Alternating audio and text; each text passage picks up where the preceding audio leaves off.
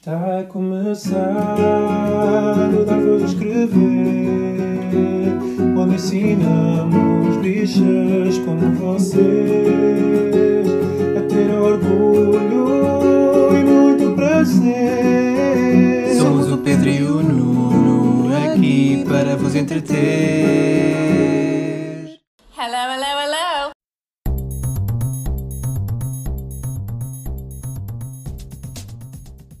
Olá, chamo Pedro Carreira E o Nuno Gonçalves. e este é o 68 episódio do Dar Voz a Escrever, o podcast semanal de notícias e comentário político LGBTI português. But were you silent or were you silenced? Isso é um momento épico da, da Oprah, John Travolta! que entrevistou a semana passada a Meghan e o Harry. Exato, que são duas personagens da Rua César. Não sei. Não. Não, acho que é uma princesa e um príncipe. Ou já não são, olha, já não sei. Teoricamente são, mas não têm os- as regalias. Pronto, e porquê é que isso interessa? Porquê é que isso interessa, Pedro? Porquê é que tu querias ver a Oprah tão desenfreadamente? Eu queria, eu até adormeci a ver aquilo. Pois foi, mas tu foste tu que quiseste ver. Tu estás sempre a dizer, ai, a monarquia, não gosto, mas depois adoras o The Crown, queres ver a Oprah. Ah, o The Crown é uma obra de ficção, é verdade. É. É de ficção. Sim, está bem. A entrevista que a Oprah fez à Meghan e ao Harry passou na, no passado domingo. Passou no passado domingo. Nós estamos a gravar precisamente no domingo, mas já vimos elsewhere. Sim, foi uma entrevista que a Oprah vendeu à CBS, se não me engano, e que está a passar na, na televisão portuguesa, na SIC, se não me engano, esta semana também. Basicamente é uma, um esclarecimento por parte de Meghan, inicialmente, porque é ela a primeira ah, entrevistada durante a primeira meia hora do programa, a explicar as razões pelas quais ah, eles abandonaram o Reino Unido e a família real, pelo menos enquanto membros trabalhadores da família real, o que é que é que isso, que isso seja.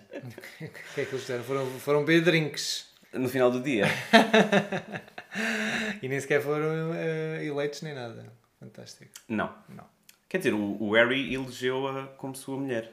Elegeu-a? Ai, que bom! Pelos vistos. Ai, que bom, elegeu a, a mulher. Se calhar não para, para pouca felicidade de alguns membros da família real, aparentemente, porque a Meghan revelou que tinha havido conversas com o Harry já depois de eles estarem casados e de, de estar anunciada a gravidez, de haver conversações entre os membros sénior da família sobre o quão negra seria a pele do, do bebê e quão problemático isso poderia ser. Isto Pois. numa altura em que ela estava ah, numa depressão profunda também, porque estava basicamente impedida de fazer o que pretendia e então tinha que seguir os regulamentos da, da firma, como ela se chama. Como ela chama, não, como se chama.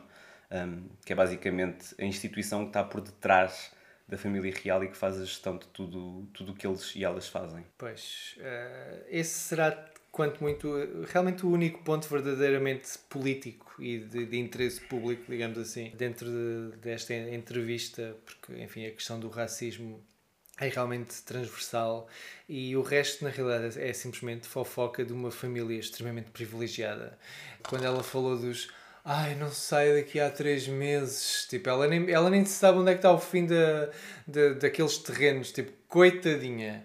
E coitadinho do príncipe. Eu não estou a falar coitadinho do príncipe, mas tipo, o teu grau de empatia é, é- com pessoas ricas é nulo, então. Tipo, as- uma pessoa rica não pode, não pode ser eh, silenciada nem pode estar aprisionada. Pode, claro que pode, tanto que está.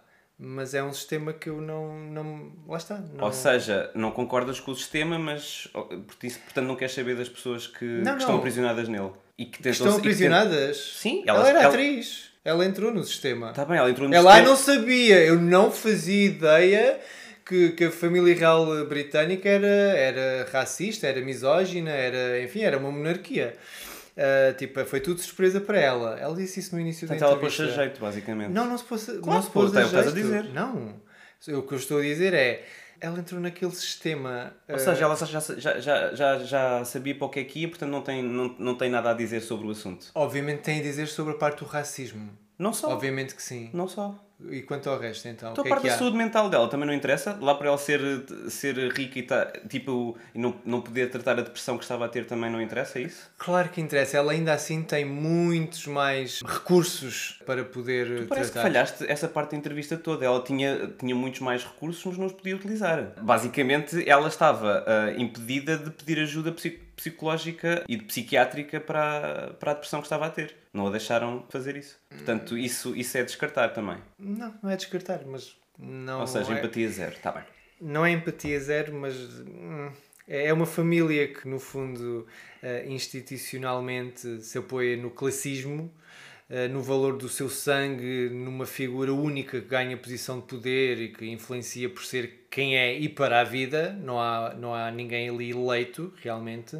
Eh, E se até se pensarmos nisso, a eleição do próprio Papa com todos aqueles homens de vestidos e púcaras na cabeça, eh, é mais democrática. Mas é sobre isto que estamos a falar? É sobre a É a parte que me monarquia? interessa. Sim, é a parte que me interessa. Ou seja, o, a perspectiva humana da situação é completamente irrelevante.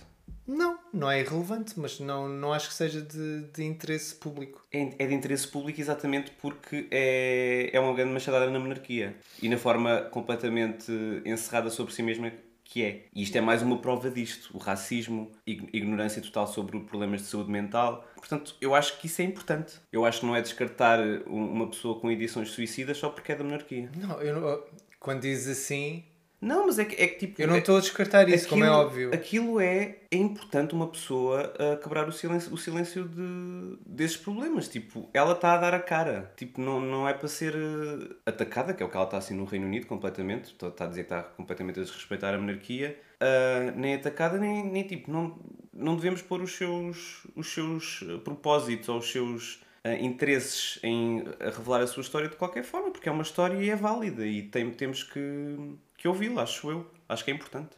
Sim. A nível pessoal, sim, mas lá está, é a nível pessoal. E então? E então o quê? Pronto, não vamos concordar nisto só porque quem falou Não, é pronto. lá está, há pessoas em condições muitíssimo piores ah, em que não têm uma ínfima parte do que, do que elas têm. Eles, ah, quero, quero mudar, vou, vou para a casa de um amigo para o Canadá e que eles oferecem-nos a segurança. Ah, pois, olha que bom, ainda bem que pode fazer isso. Sim. Ah, ainda bem. Sim, ainda bem. Pronto.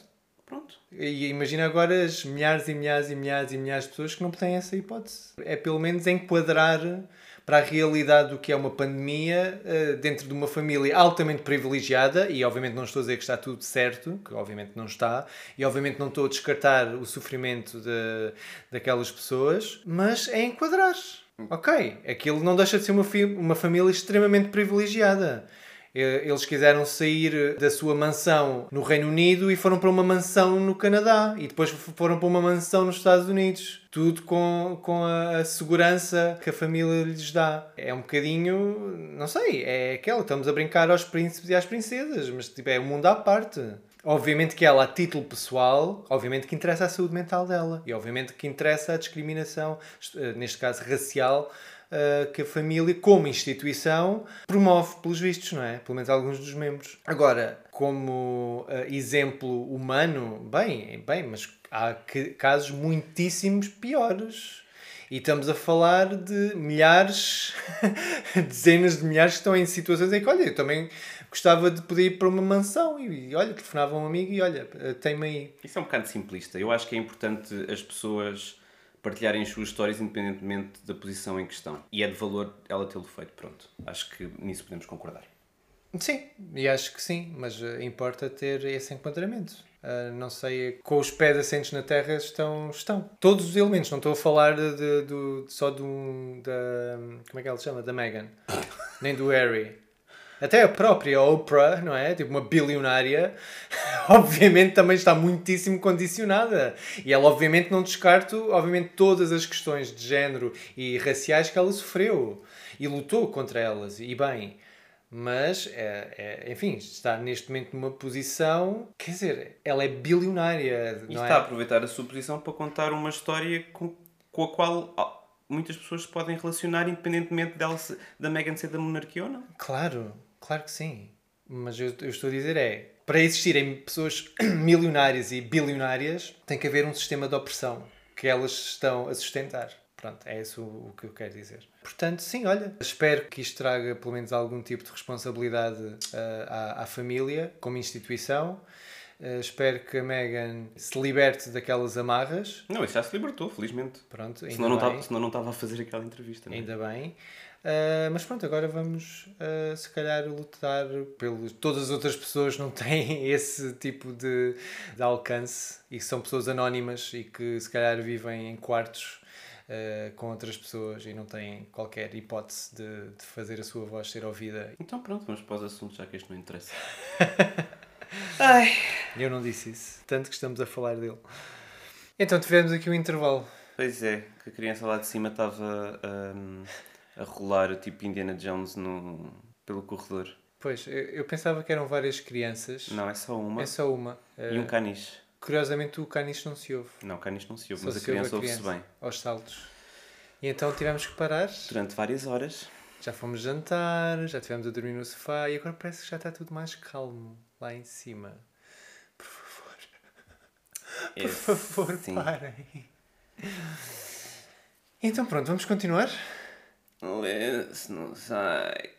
Vozes a crescer. Moxie. Um texto da Ana Vicente. Isto foi um filme que nós vimos hoje à tarde, realizado pela Amy Poehler.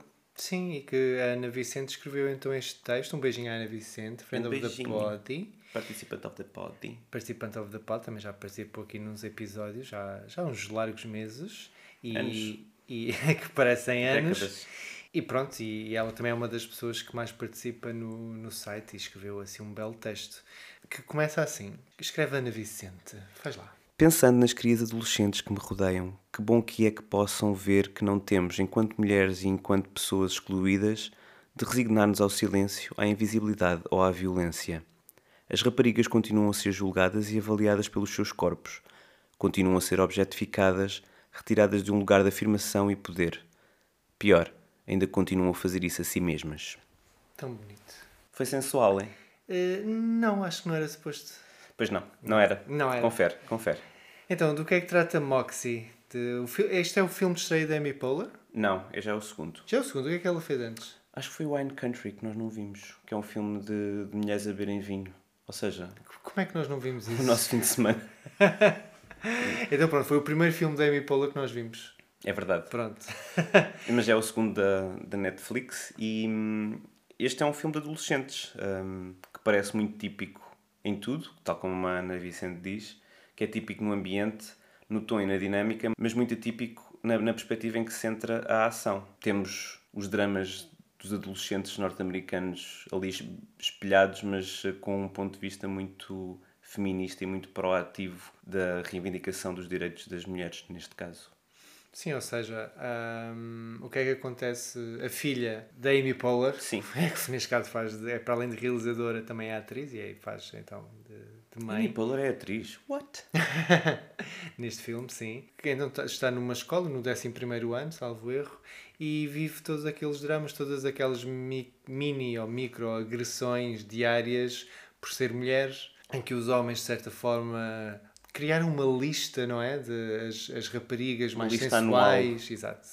Criam uma lista anual sobre as que têm as, as, as raparigas que têm as melhores mamas, as Melhores rabos. melhores rabos, pronto, tudo nesta lógica. E, e há de certa forma uma, uma lógica de abuso constante e de, eh, no fundo, se imporem às raparigas eh, em pequenas coisas que, que não são chamados sequer à, à, à Não, atenção. ah, as raparigas, inclusivamente a protagonista, habituaram-se a, a manter a cabeça baixa e não levantar grandes ondas em relação a este tipo de, de agressões, até que chega uma nova rapariga ao liceu e tudo muda. Exatamente. Ela começa a fazer frente Ao um, ao bully- rapaz mais ao popular. maior, sim. E que, que era o bu- bully maior e que, pelos vistos, é filho do Arnold Schwarzenegger. Mesmo. Não a personagem, o ator. O ator. É filho ou neto? Não sei. Hum, depois não sei. Depois aquilo deve ser daqueles em que ele já tem 50 anos, mas está a fazer 16, não é? Pois é, é muito provável, sim. E então há uma das raparigas, eh, essa nova rapariga da escola, uma rapariga negra também, eh, faz-lhe frente e acaba por ser ela, portanto, a vítima acaba por ser chamada a atenção pela diretora da escola. A essa rapariga eh, revolta-se de certa forma. Então essa a tal filha da Amy Poehler, que é a Vivian, cria uma... Aliás, descobrem na própria casa que a mãe também era uma, uma feminista que participava... Radical.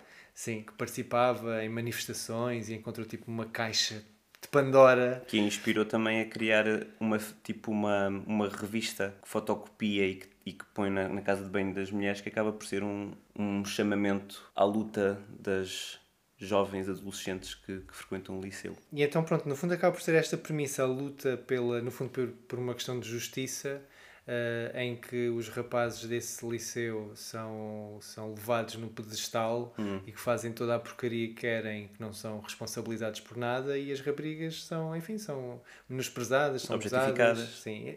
É um livro, é um livro, é um filme até bastante eh, leve, assim, uma, Sim. uma comédia, é bastante simpático para ver eh, É um final de filme, tarde. Um bom filme de domingo à, domingo à tarde, que foi o que Foi literalmente o que fizemos há várias horas, fez. Sim. porque em cima não nos deixaram gravar antes. Ahm, Continua a fazer passo de elefante. olha, se ouvirem algum barulho, é um fantasma de lá em cima, e porque nós já assassinámos aquela pessoa, porque não, já não dá. Já não dá. e, e que mais? O que é que. Não, acho que é um- uma boa aposta da Netflix. A Netflix continua a fazer estes, estes filmes assim mais. a trazer um bocadinho mais diversidade às suas histórias e lembra-me um bocadinho também a necessidade do Sex Education, também é um, uma série da Netflix e que acaba por eh, inspirar um bocadinho também o tom que têm as cenas na, no liceu deste, deste filme. E uma coisa que eu gostei muito foi uma das várias raparigas que fazem parte deste movimento, que é o Moxie, é uma rapariga trans. Descobrimos que é uma rapariga trans porque ela diz que, que mudou o nome e que há pessoas que ainda não usam o nome novo dela. Mas lá está, aparece sem grande alarido, a total aceitação do, do resto das, das colegas e das eh, companheiras. E, e sim, é uma, uma atriz trans de 19 anos que interpreta a, a CJ e o nome da atriz é a Josie Tota. Sim, existe bastantes realidades, Uhum. existe pessoas de, de origem asiática, negra, latina, eh, branca. Eh, claro que, enfim, eh, há sempre aquela questão, ok, a personagem principal é, é mais uma vez a loira, É uma branca branca, lourinha. é tão Sim. fofinha. É que, é ela, no fundo, que, que- é com ela que nasce o movimento e que, enfim. Mas, mas não, não, acho que não é suficiente sequer para estragar. Existe realmente não, uma não, preocupação e um cuidado para tratar as outras realidades e com protagonismo eh, focado, focado nelas, não é, não é assim, não é, não é ao calhas, não, é, não são nada secundárias. Sim. Até o Love Interest, que é um rapaz de origem asiática muito fofinho e que também eh, abraça a causa feminista. Sim, E é de um dos primeiros apoiantes da Moxie. sim.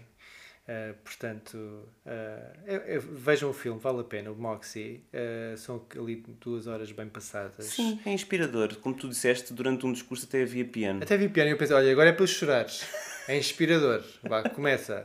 Estragas tudo assim, tipo, tá, assim a, a revelar os truques todos Exato. da Amy Poehler, Ai, que é pôr metem um piano. Porque ninguém faz isso. Amy Poehler é a primeira pessoa a pôr um piano durante um discurso inspirador. ah, ok, está bem. É a primeira. Devo ter perdido os outros Hum. todos. Então o que é que vamos falar a seguir? É também o apeliço no site, não é? Queres que eu leia? Sim, por favor. Parlamento Europeu declara a União Europeia uma zona de liberdade para as pessoas LGBTIQ. Isto foi uma resolução. Porquê é que é LGBTIQ? Isto, isto é hum, a sigla que é, que é utilizada a nível europeu. Não, não necessariamente, mas simplesmente foi escolhida para incluir também pessoas que não se identificam como LGBTI, portanto, mas que Queer. sejam queer. Sim. Ah, esta resolução foi apoiada então pelos partidos populares, socialistas, liberais, verdes e de esquerda. Ah, e só contou então com a rejeição da extrema-direita. What? No Parlamento Europeu. Surpresa, não estava nada à Ai, espera. ninguém estava à espera. então, o Parlamento Europeu declarou eh, na semana passada eh, a União Europeia uma zona de liberdade para as pessoas LGBTI que, numa declaração aprovada por todos os grupos, lá está, exceto da extrema-direita, eh, ou seja, 492 votos a favor, 141 eh, negativos e 46 abstenções. O Parlamento Europeu respondeu assim à perseguição a pessoas LGBTIQ em alguns países europeus, particularmente na Polónia, que também já foi aqui várias vezes tratada. Sim, toda a gente, aliás, os especialistas todos creem que isto foi uma resposta direta às políticas um, LGBTI-fóbicas da Polónia. E na declaração pode-se ler: as pessoas LGBTIQ em toda a União Europeia devem gozar da liberdade de viver e mostrar publicamente a sua orientação sexual e identidade de género, sem receio de intolerância, discriminação ou perseguição. As autoridades europeias a todos os níveis de governação devem proteger e promover a igualdade e os direitos fundamentais de todos, incluindo as pessoas LGBTIQ. Isto é mesmo da, da declaração. Basicamente é um, um atestado de, ok, estes são os valores que nós acreditamos na União Europeia. Não há nenhuma ah, ação propriamente dita, mas é já tipo uma, uma posição política dos partidos de esquerda no Parlamento. Sim, de esquerda e não só. Ah, Sim, mas era para fazer a ponte com, com quem vem aí.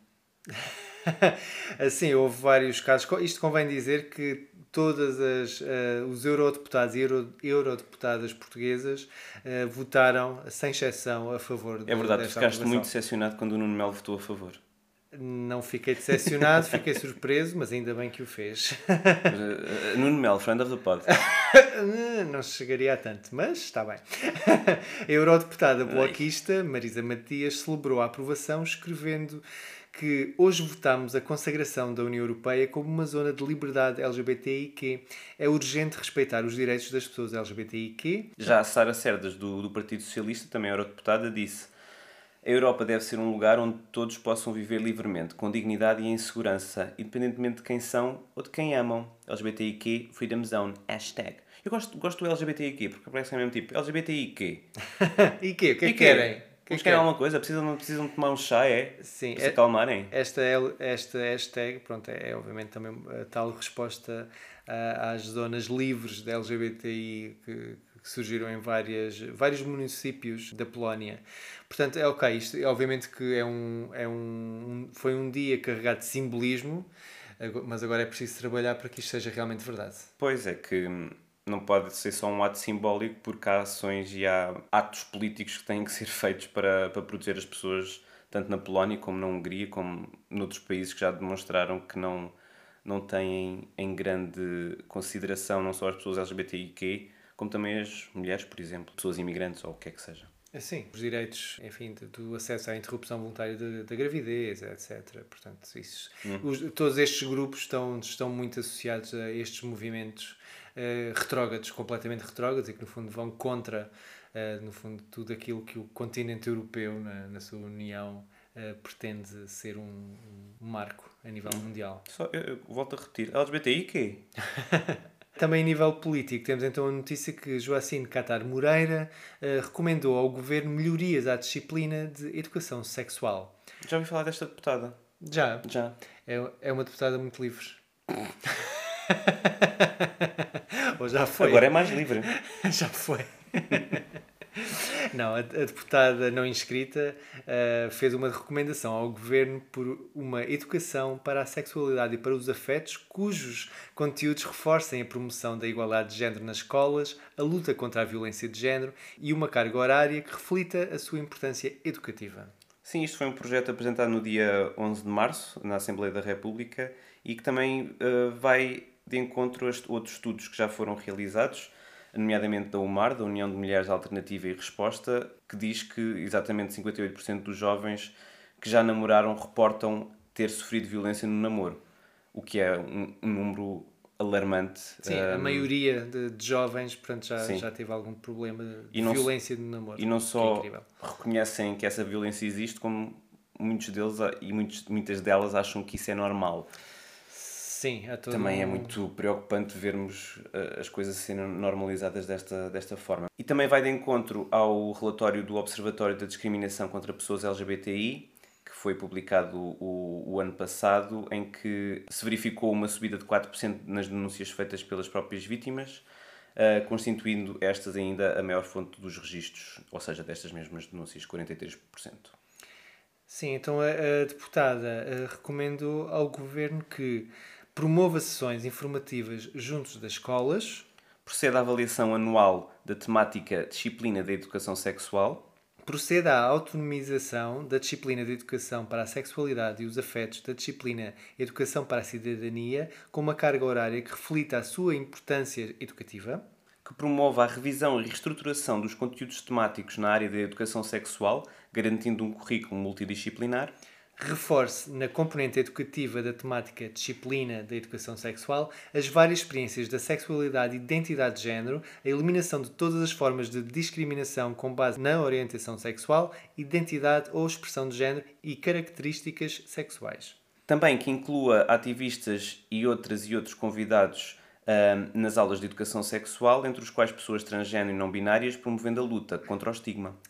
Que reforce e garanta o bom funcionamento dos gabinetes de informação e apoio às pessoas estudantes dentro das escolas, assim como a disponibilização de materiais informativos partilháveis nos diferentes suportes virtuais. E finalmente que apoie financeiramente as ONG, as associações e coletivos de cidadãs cujas iniciativas promovam a igualdade de género.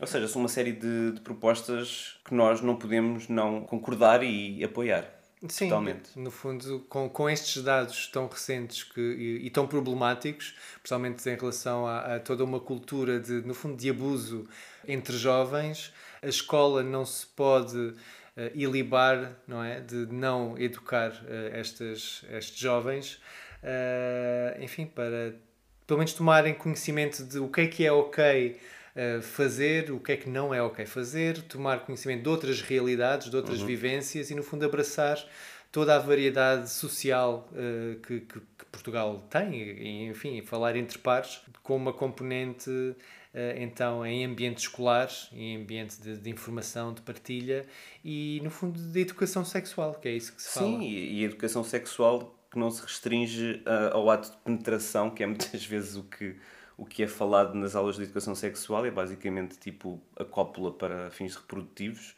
que se fala da educação sexual não só do sexo propriamente dito e da sexualidade, mas também do- dos comportamentos ah, nas relações, dos aspectos ah, amorosos e relacionais da, do namoro. E falar, obviamente, também, quando se fala da sexualidade, falar, obviamente, da, da contracepção e de todos os meios contraceptivos que existem para, para as mulheres e para os homens utilizarem hum, sempre. Sim, sempre que desejam e devam, enfim. Sempre! Não, não, não, não sejamos como o CDS que achava que a melhor forma era não façam sexo. Exato. Isso é- Jovens com, com as hormonas todas aos saltos, não Yeah. façam sexo. É a única solução que, que temos para vós e é a única que deve aparecer nas escolas. Pois. Isso e nas igrejas. Mas isso depende da idade. Pois, eu acho que o- se calhar os, os jovens que têm educação sexual nas escolas já são muito velhos para os, para os padres. Ai, que horror. Não, pronto. Next. Também houve uma atualização de, do sangue. Ai, já chega isto, isto do sangue. A sério, isto é pior que o Dallas. Interminável. Não, mas houve uma, uma importante atualização no dia 11 de março. eh, em Olha, também no 11 de março e outra deputada não inscrita. Tam- mais uma deputada não inscrita, é, é verdade, a, a deputada Cristina Rodrigues. Então foi aprovada com a abstenção do Chega e do CDS-PP. Com os votos favoráveis então da restante bancada. As recomendações da, da deputada ao governo, que nós comentámos aqui na, Sim. Ah, no episódio anterior. Então, nomeadamente a avaliação da necessidade da revisão da norma comportamentos de risco com impacto na segurança do sangue e na gestão de dadores, critérios de inclusão e exclusão de dadores, ou seja, mesmo para tomar uma ação sobre a discriminação que estava a observar por parte da dádiva de sangues de homens homossexuais ou bissexuais. Sim, a deputada também recomenda então ah, ah, que o governo adote normas de monitorização da seleção de candidatos à dádiva de sangue por forma a detectar potenciais situações de incumprimento e assegurar que não se voltam a verificar situações de discriminação de cidadãos homossexuais. Sim, também tenciona que se promovam campanhas de sensibilização para o combate da discriminação de dadores, nomeadamente dirigidas aos técnicos que procedem à seleção de dadores, que pelos vistos é um, o problema maior que se tem observado é exatamente a disfunção entre a norma e a atividade da- das pessoas que fazem a recolha de sangue. Sim, esperemos que então com esta aprovação pelo menos haja um maior esforço de combate à discriminação na dádiva de sangue. Pode ser que seja 2021. Eu estou com medo que isto passe de Dallas a Beverly Hills 90.210. Ai, não, não sei. Lembras do Brandon e da Brenda? Claro que lembro. E, e dos bulicaus. que pois tinha, os- tinha as fotografias deles e delas. Isso, isso não, não, não, não sei o que é que isso diz sobre nós. Que- Olha, temos que perguntar ao, ao estagiário. Ao Sérgio Duarte. ele, ele não diz bulicau, ele diz bolhicau. Bolhicau. Ele come muitos bolhicaus. Eu também comia muito em Pai, miúdo. detesto bolhicau. Detestas Detesto bolhicau? bolhicau. Eu nunca gostei daquilo. Eu gostava. Mas já não como há anos. É que aquilo tipo sabia hum, a medicamento. A medicamento com, com topping de chocolate. Tu sabes. Não. Depois já se calhar. Tipo maxilase, mas em versão pão. Não sei o que é que é isso. Era aquele medicamento para a garganta, quando estava inflamada. Isso eras tu. É. Eu gostava muito de maxilase, é muito tecinho. Ah, pronto. Olha, vamos voltar então. Deixamos agora a política um bocadinho e vamos voltar à cultura. Isto foi, foi para não ser dois, dois filmes de seguida, não é? Pois. Mas vamos voltar para o cinema. Para a grande noite, grande noite. Não, isso não era cinema. Essa vai ser a grande noite. Mas é Filipe La Féria, quase. É a quase nossa- cinema. é- Então isso não é. O que é que ele faz? Os musicais? Revista, não é? É revista, não é Peraí, cinema. Peraí, peraí, peraí, estou a ficar com calor. Isto é o som de eu a despir-me. Então, lê-se no site a obliteração do Nice Guy em Promising Young Woman. É verdade, isto é um dos filmes mais badalados da, da temporada, é um dos grandes favoritos para as premiações dos Oscars e todos os prémios de cinema que os antecedem, os prémios norte-americanos da crítica e também dos sindicatos. E hum, basicamente é um- uma nova história que nós. Aliás, é uma velha história, mas na realidade nós nunca a vimos retratada desta forma.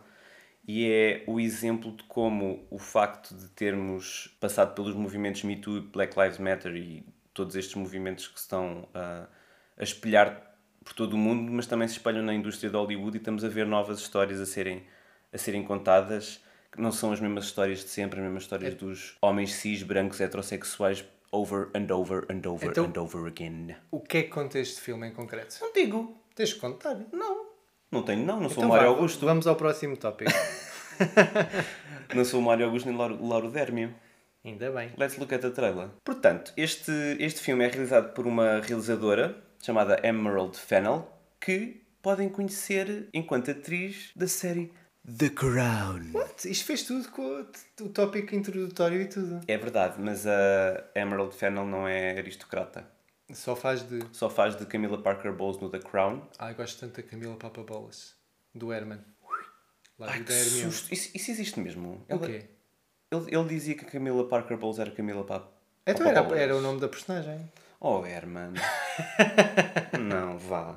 Vamos parar de vilanizar a Camila Parker Bowles, faz favor. Mas isso já foi há muitos, muitos anos. Pois já, mas continua, tipo, ai, a, a- Camila Parker Bowles não era nada em É. relação à Diana. Eu até acho que ficou bem vista, ou pelo menos melhor vista, com a série do Também não era difícil, Também é tendo em conta a verdade. fama que ela tinha, pobre senhora. Coitada. Só, Anyway, só não- o homem errado. O, o filme não é sobre isso, pois não? Estamos a falar de quê? Não, o, não tem piada nenhuma. Promising Young Woman é um filme incrível, mas basicamente é um, é um revenge movie, um thriller, em que a vingança é perpetrada por uma mulher. What?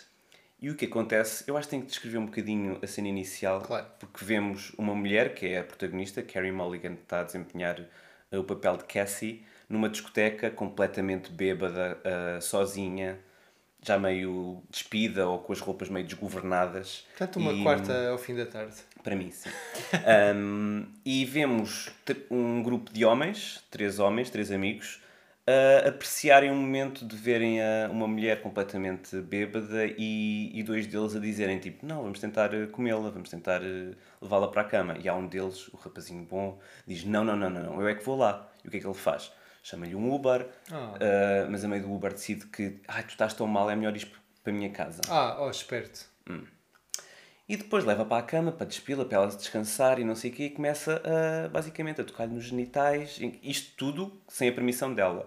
Ou seja, ela vai para a casa dele dizendo que não quer ir, ela vai para a cama sem, dizendo que não quer ir e está sempre a dizer. hum, Mas ele vai, vai levando-a, não é? Vai, Sim. vai forçando, mas ela, ligeiramente. ela está sempre a perguntar o que é que estás a fazer, o que é que estás a fazer, sempre bêbada, tipo, o que é que estás a fazer, o que é que estás a fazer. Até que há um momento em que ela perguntou, eu disse, o que é que estás a fazer? Ou seja, nessa altura percebemos que ela não está bêbada, pelo contrário, ela está hum, a dar uma lição a este nice guy, mais um, que estava a aproveitar-se claramente da situação de embriaguez de uma mulher para a, a violar, na realidade. Sim, como para... se fosse desculpa Sim, para, um- para o fazer. um ato de violação. Apesar de, lá está, apesar do, do tema da violação ser o centro do filme, é uma palavra que nunca é utilizada durante o filme. porque na realidade, tal como acontece no mundo real e não só no, no cinema, hum, a violação é algo que acontece às mulheres, é algo que, hum, que, que acontece às mulheres porque elas põem-se a jeito, em, põem-se em perigo, portanto é culpa delas. Estão embriagadas, estão vestidas de certa forma, Exato. andaram naquela rua deserta. É algo que lhes acontece porque fizeram escolhas que não deviam ter feito. Exatamente. Em Pronto. vez de estar em casa recolhidas e Sim. salvas. E, e pronto, esta personagem da Cassie é basicamente uma vingadora, alguém que está, hum, depois percebemos ao longo do filme, que está de certa forma a vingar hum, uma amiga, não vou revelar mais que isso, hum, mas que acaba por trazer à tona toda a cultura misógina dos nice guys, aqueles que, que até são feministas, que até apoiam as mulheres em posições de poder, apoiam a, a igualdade a nível de, de salários, mas depois Pessoas respeitáveis. Exato, mas que depois estes nice guys acabam por se revelar eh, tão maus quanto os outros a nível de tudo o que é ações misóginas, neste caso de aproveitarem-se de mulheres que estão em posições vulneráveis. Quando chega o momento em que. eh, revelam-se, não é? Em que chega o momento em que se podem impor, neste caso a uma mulher, Uhum. e sabendo que o risco é mínimo, fazem-no. Sim, isto expõe muito bem também a cultura de silenciamento dos homens que os rodeiam, que rodeiam estes outros homens que, que, que perpetram estes crimes. Bro culture. Sim, a bro culture e que acaba por eh, contaminar também tudo o resto. Contaminar eh, ahm, pessoas, outras pessoas em posições de poder que acabam por ocultar as ações destes homens. Tudo isto para não levantar ondas, para... Coitados, eles não vão, não vão ficar eh, com a vida arruinada só por cometer um pequeno erro, um pequeno deslize. Sim, ainda para mais se for já há alguns anos. E Tipo, ela- que chato. Exato, tipo, agora é um médico respeitado e tudo mais. Desagradável. vamos, vamos estar a trazer isso à tona. Coitado, ele já tem família e tudo. Tipo, vão destruir aquela família, porque a quem destrói é quem é violado, certo? Não é a pessoa que comete o crime. Não, não, destrói não. a família. Pois é, a culpa é da- Ok. o- o- outra vez a, a culpar a vítima. Só, só estava a tentar perceber. Pois, não, não sei se estão a perceber pelo tom passivo-agressivo de Pedro José Carreira, mas este é um filme que nos deixa mesmo completamente de rastos e revoltados e cheios de raiva porque vemos que não há uma solução óbvia para este para o desmoronamento deste tipo de, de cultura tão entranhada na, na sociedade e no patriarcado e tudo mais. A, a Carrie Mulligan é incrível, tem um papel absolutamente transgressor e ela é, é dos melhores papéis dela, é uma atriz já super promissora que eu já vi na Broadway fazer uma bolonhesa. E não estavas a tomar atenção à peça. Opa, tava, tá- mas cheirava Estavas- tão bem, Estavas com fome. cheirava super bem. Não, tu é que estavas a fazer a bolonhesa. Não, não, não, era a mesma. Acredita, ela estava no palco e estava a fazer a bolonhesa enquanto estava hum, a contracenar com os outros dois atores. Olha, vou-te dizer, para Hum. focar mais no filme, aquilo, o filme parece, pronto, um revenge movie, não é? Sim, é tipo Kill Bill, mas E depois, aquilo começa a ter, ter alguma piada e é tipo girl power. é uma comédia negra uh, Sim, o filme. e depois tu começas a ganhar ali aquela motivação até que depois se desmorona e levas um murro no estômago, e, bem, no estômago e nos tomates e nos ovários e em todo o lado. Aquele final foi aterrador. E, e acho que é daqueles finais que ficam. Sim, mas não podemos revelar Claro que porque todo o desenvolver do filme é, é baseado na, na surpresa e no choque. E na que- criação da tensão, porque a tensão na realidade vai aumentando. Sim, na última sim. meia hora do filme é tu ficas. Há ali uns 5, 10 minutos em que tu respiras e tu pensas, Ah! mas depois, não. Nope. Mas durante esses 5, 10 minutos dá o Stars Are Blind da, da Paris Hilton. Ah, sim, gosto tanto. Even though the gods are crazy, even though the stars are blind, if you show me real love, baby, I'll show you mine. Como é, É. que esta, esta rapariga eh, conseguiu ter uma das melhores canções pop dos, dos anos 2000? E, é- e, e pronto, não confio em nenhum homem que saiba a letra do Stars Are Blind da, da Paris Hilton. Especialmente se souberem de cor e salteado. Se souberem de cor e salteado. Não, nós estávamos a ler. Depois, depois nós estávamos a ler e tu também estavas a ler a, a, a forma como eu acabo o meu texto, que é exatamente tipo, não confio em homens que sabem a letra da Paris Hilton. Portanto, o filme ainda não está disponível assim, a não ser na Dark Web. Não está na Dark Web, aquilo está. Não, eu sei, mas pronto, está assim em coisas que nós não podemos dizer. Mas se puderem, vejam. Sim, é daqueles que vale a pena transgredir e ir buscar porque é uma verdadeira lição de cinema e de, de vida. Sim. Portanto, os nossos parabéns a Emerald Fennell. Também entra Laverne Cox. Entre a Laverne Cox, a nossa Sophia É do trans. Orange is the New Black. E entram outras atrizes ótimas. Também entra a Alison Brie, do... Gosto muito do queijo. Eu sou, eu sou mais pela Alison Camembert. Por um punch. Por acaso até gosto mais da, da Alison Roquefort, mas pronto, isso é neither here or there. Olha, mas, mas eh, para mim nada como a Margaret eh, Limiano. Anyway, este filme é mesmo uma obliteração, tal como eu escrevi, porque eu gosto de citar. É uma obliteração do nice guy e acaba por tornar aquele hashtag absolutamente hediondo do not all men, ou seja, tipo, a ilibar grande parte dos homens pelos, pelas ações violentas de outros, quando na realidade é tipo Essa mostly all men, hashtag. Exato. Essa hashtag é horrível, porque lá está, as, as, as mulheres eh, estão a tentar chamar a atenção para os seus problemas que são historicamente minimizados e de repente Uhum. vai lá, vão lá os típicos homens a dizer not all men, não se esqueçam, eu Nós- sou boa pessoa. Eu sou boa pessoa, lembram-se? Eu, eu só, só violo raparigas quando, quando elas estão bêbadas. Estão Mas- pedi-las. Mas lá está, mesmo que não façam nada disso, tipo, qual é a necessidade de, de negar aquela, é- é mesmo- é aquela mesma- frase, aquele discurso, não é? É a mesma lógica do, do Black Lives Matter e de aparecerem aqueles palhaços a dizerem tipo All Lives Matter. Claro. E Eu geralmente eu recomendo substituir o Not All Men por Navy for Men. Pronto. Que é para, para tratar do Eu, assado. eu cá substituo mesmo por eh, Mostly All Men. Ah, Almost All Men. até tens que decidir. Eu gosto Almost, almost All do, Men. gosto do Navy for Men porque já está no ouvido. Mas o Navy for Men é tipo, tratem da cara, não tratem do, da cabeça. Não, é da cara. Pode ser eh, para, para o rabinho assado. O, o Pedro, o Pedro eh, fez, fez o gesto de slop slop com a mão para limpar ah, as partes pudibundas. Que essas pessoas precisam, claramente. Claramente, porque os homens hetero principalmente não. não...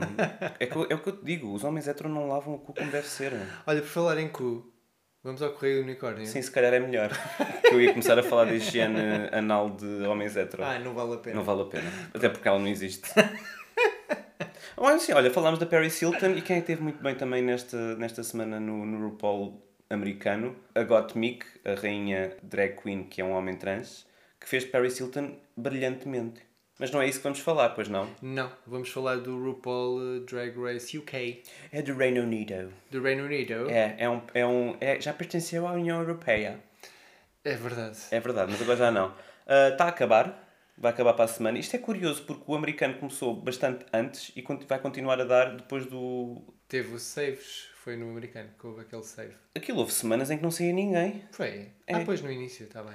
Eu só digo, se tiverem que escolher um- uma edição do Drag Race para ver e tiverem entre a americana e a do Reino Unido, vejam a do Reino Ah, é Unido. muito mais gira, sim.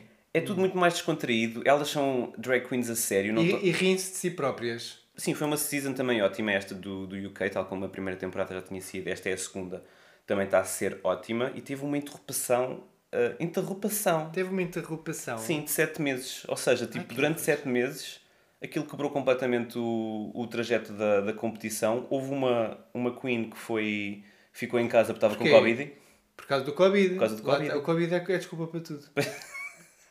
a Veronica Green, ah, que era a concorrente desta segunda edição, vai, vai, vai para a terceira porque ficou com Covid, Ela era muito boa, não é? era ótima, ela ia estar no top, de certeza, Pois. mas não está, sabes quem é que está no top? Quem? 4 pela primeira vez no RuPaul's Drag Race UK, o que não é difícil porque é a segunda edição. Portanto, está no top. Bimini Bambulas. Bimini Bam, Bimini Bam, Bimini Bambula. Já falámos dela. É a minha preferida. É uma queen não binária, que nós já falámos dela também, Exato. não só no podcast, mas também no site. Sim. E para mim é incrível. Eu acho que ela veio com, com as armas todas da, da pandemia. Ela tipo, ah é, pandemia? Não, isto só me deu força. Tipo, olha, não tenho nada para fazer em casa, vou estar aqui a fazer cenas para, para me preparar. E... E fez bem, porque ela teve para mim o melhor snatch de game de quase todos. A fazer de Paris Hilton. Não, isso foi a Gottmik, isso foi no americano. Estás muito baralhado. O que é que ela fez? Ela fez de? Katie Price, que é uma, é uma concorrente de, de reality Ah, shows pois é, também britânicos. teve ótima. em que ela, Sim, em que ela, parecidas, em é- que ela é- diz que os mamilos são os olhos da cara. Eu confundia com a Paris Hilton. Pois é, são pessoas diferentes. Também- Era dos beijos. Sim, dos e beijos também, e também disse que ah, estava lá uma convidada que disse que, que a convidada estava a bater muito na sua porta, mas entretanto ela deixou-a sair. a sério, as piadas dela estavam ótimas e ela tem sido super eh, engraçada e muito eh, ciente de si própria e de fazer. eh, e de se rir de si própria, acima de tudo. Uh, mas pronto, é uma das, das grandes favoritas. Outra favorita também é, é a Lawrence Cheney, that's from Scotland. Ah. Também a, a, a Tace, que é a rainha uh, Naomi Campbell. Ah, também é polícia. E, e surpresa, Ellie Diamond. Para mim é mais fraquinha, mas pronto. Que é, qual é a? Exato, foi aquela que ficou. Agora. Aquela que ficou. Pois. Não me lembro dessa. Parece a Trixie Mattel, mas um bocadinho mais fleira. É aquela que é um rapazinho muito, muito fofinho. Muito branquinho. Muito branquinho. Muito sim. pálido. Sim. Ok, já sei quem é. Sim, realmente está um bocadinho. Está um bocadinho abaixo das outras. Mas Tá. pronto. Uh, Qual é que foi o cu da semana no Manela? O cu da semana não foi o meu. Oh, Sim, o cu, o cu, o cu, o cu, o cu, o cu da semana foi exatamente tal como o, o Drag Race UK está a pedir ao público para dizerem vocês são time Q, Team Bimini, Team Ellie, Team Lawrence ou Team Tace. Nós perguntamos também ao- ao- aos nossos uh, ouvintes do cu. Como é que se ouve o cu? como é que se eu. É, é encostar o, a orelha ao cu. Eu não recomendo a fazerem isso. Pelo menos em todas as circunstâncias. Eu não recomendo fazer isso em nenhuma. Principalmente for o cu alheio. Olha, é das, é das poucas coisas que é segura agora. Tipo, podes ouvir o cu alheio, mas não, não sais daquela zona. Ai, Porque se espirra eu- por outro eu- sítio. Ai, não. Não sei onde é que esta conversa está a ir, mas podes de- começar a responder. Anyway, nós perguntámos às pessoas e no Twitter o Rafa diz Tim Bimini. Pronto. A Kátia Souza, só para ser eh, party pooper, fez um, um emoji a revirar os olhos. Oh, Obrigado, Kátia. Obrigado, Kátia. Já sabemos que tu és eh, anti-drag. Beijinho, Kátia, friend of the pod, apesar de tudo. Apesar de tudo, sim. no Instagram, o ou a G Miraldo disse também Tim Bimini, tal como o Edstar PT, que é o Eduardo Lima, não é? Exato. Beijinho ao Eduardo. Que também é Tim Bimini. E também já te foi aqui eh, um convidado no podcast para É falar verdade. sobre o VIH-Sida. É verdade. O Francisco LPA disse Alf Lawrence and Alf Bimini. E o Daniel Marigela diz a Bimini tem muita vantagem, mas eu ficarei feliz com qualquer uma das quatro a vencer. Não, não, não Daniel. Ellie Diamond não pode Ele ganhar. disse a Bimini, pronto, está escolhido. Bimini Bambolas. Ou seja, a Bimini parece ser eh, consensual. Eu, uh, o- hashtag Team Bimini foi uh, número 1 um nos Trending Topics no UK e mais nenhuma foi. Mais nenhuma outra foi. Hum. Ai, coitadinhas. É, mas a- a- pronto, olha, a Lawrence Cheney era, era tipo aquela que ia ganhar de certeza, mas agora, olha, não- Pronto, olha. A Covid lixou-a. por acaso é verdade. E- É ela e muita Então, gente. podemos já ter eh, para a semana, ou melhor, podemos já ter esta semana uma pessoa não binária a ganhar o RuPaul. Pela primeira Pela vez. primeira vez. Hã? E ela é muito, muito boa, realmente. Sim, pela primeira vez a ganhar, já se assumindo como não binária, sim. Qual é que tinha sido a outra? A Jinx Monsoon também é não binária. Mas foi posteriormente que se assumiu como tal. Verdade. Então, mas esta é desde o início. É verdade. Pronto. Viva a Bimini. Bimini Bambolas. Eu gosto tanto de dizer isto, a sério. Não há nada que me dê mais prazer do que isto. Quer A dizer, só há sério? mais uma coisa que me dá mais prazer. Isso é muito triste. é comer Nutella. e não bullical. Não, bolhicão não. Não. E então, estamos na nossa reta final. Dar voz a... Eu vou dar voz ao, ao dia de hoje, domingo, 14 de março, e aos três anos que já passaram desde a, a morte e assassinato de Marielle Franco. E continuamos agora a fazer as mesmas perguntas que fazíamos há três anos. Quem mandou matar Marielle e porquê? Este dia foi mais uma vez para trazer à tona este assassinato vil de- que aconteceu no Brasil desta vereadora do Rio de Janeiro. Portanto, Marielle sempre. Marielle sempre. E tu, Pedro, o que é que dás voz? Ah! Ai, não, não sei porque é que fazes sempre uma voz de vómito. Mas então eu trago eh, ao dar voz a os resultados da faxina. Isto foi um artigo da jornalista Sara Borges dos Santos com a Maria João Nogueira, que é a diretora de Comunicação e Relações Públicas na Fundação Portuguesa das Comunicações e especialista em redes sociais. É mais conhecida como. Falha uma voz! Cuidado às biovílias! A Maria João Nogueira é mais conhecida como Jonas Nuts no Twitter. Tu ficaste emocionado a dizer, eh, Opa. a dizer o nome dela. Nuts. Grande beijinho para a Jonas Nuts. Beijinho à, à Jonas. Então, ela diz que, portanto, nós já falamos aqui da fascina, que basicamente é aquele movimento em que nós silenciamos as pal- palavras-chave, nomeadamente relacionadas com, com a extrema-direita em Ventura. Portugal. Pronto, Ventura, Chegas, etc, etc. prometemos não dar engagement àquelas contas, nem àquelas pessoas, ou seja, não entrar numa lógica de confronto. E então a Maria João Nogueira, nesta, reportagem, diz que um mês é muito pouco tempo para condicionar o algoritmo, mas, mesmo assim, a diferença de números de janeiro para fevereiro foi de 30%. Um mês apenas foi suficiente para criar este impacto, ou seja, esta é uma forma de condicionar o algoritmo pela positiva. Ou seja, só, só o facto de, de ter hum, promovido esta, esta fascina diminuiu imenso o alcance dos posts de, de pessoas que não são de bem. Uh, pois, todo o engagement, todo o alcance, em, em apenas um mês, uh, 30%. Isso é bué. É, é, eu confesso que não estava à espera de um resultado tão positivo. E Sempre que és muito pessimista, Pedro José. Te- tem dias. Então é, um, a Jonas Nuts continua. Uh, muitas pessoas disseram que isto é uma forma de ignorar o problema, ou seja, não responder uh, e não, não confrontar. Mas continua. Uh, mas o que fizemos foi precisamente o contrário. Continuamos a lutar contra os ideais do Chega e contra as posições racistas e xenófobas que toma, apenas não lhes damos a visibilidade. Porque nas redes sociais, alimentar estas discussões só favorece a mensagem de quem toma posições deste género. Senhora. Pronto, olha, ficaram aqui as provas dadas. É Se uma pessoa não tiver a responder a tudo e mais alguma coisa, a mensagem não passa. É. A mensagem da extrema-direita. Portanto, isto também se pode ler no site sobre a fascina, em, em que eu perguntei se tudo eh, do lado de lá é razão para libertar fúria e indignação, que mais nos resta para expressarmos precisamente fúria e indignação. Ou seja, tem que haver um maior eh, cuidado e uma maior seleção, no fundo, ao que respondermos eh, contra estas pessoas e contra estas instituições e estes movimentos, porque senão estamos na realidade apenas a, a, perder o jogo ao dar-lhe ao dar-lhes palco, que é algo que eles vencem. Portanto, pronto, fica aqui o meu dar voz a. Sim, e pronto, terminamos. Uh, espero que tenham gostado. Já Haja são. alguém. Já são duas da Eh, manhã por causa da criança de cima. Sim, e espero que ele tenha acordado várias vezes durante, durante a noite. e, e pronto, até para a semana. Uh, pronto, um beijinho, uma boa semana. Cuidado com o desconfinamento, Ai. que ainda existe. E pronto, tenha uma boa semana. Bem. Beijinhos.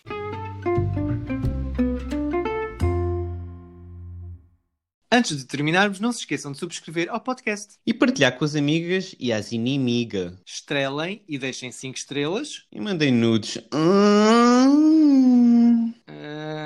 Podem encontrar todos os episódios nas vossas plataformas favoritas, como Spotify, Apple Podcasts, SoundCloud, Deezer. E mandem nudes. Oh, O Dar Voz a Escrever faz parte do movimento LGBT Podcasters. Descubra o movimento lusófono queer em lgbtpodcasters.com.br. Conheçam outros podcasts produzidos por pessoas LGBTQI+, na língua portuguesa. Viva a língua! Podem nos encontrar coletivamente em todas as redes sociais como escrever, isto com quê, e contactar para o e-mail geral.escrever.com. Podem mandar-nos nudes por DM também, se quiserem. Bye!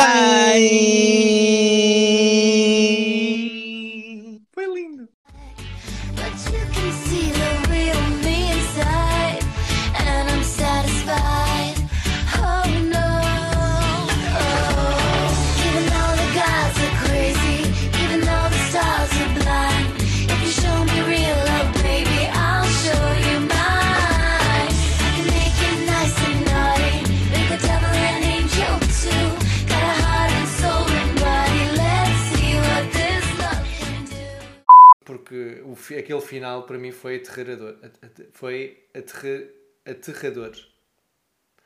Aquele final foi aterrador. Jesus. Já temos bloopers. Aquele final. Aquele final. Parece que estou bêbado. Eu é que estou bêbado. Hagamos que é um final.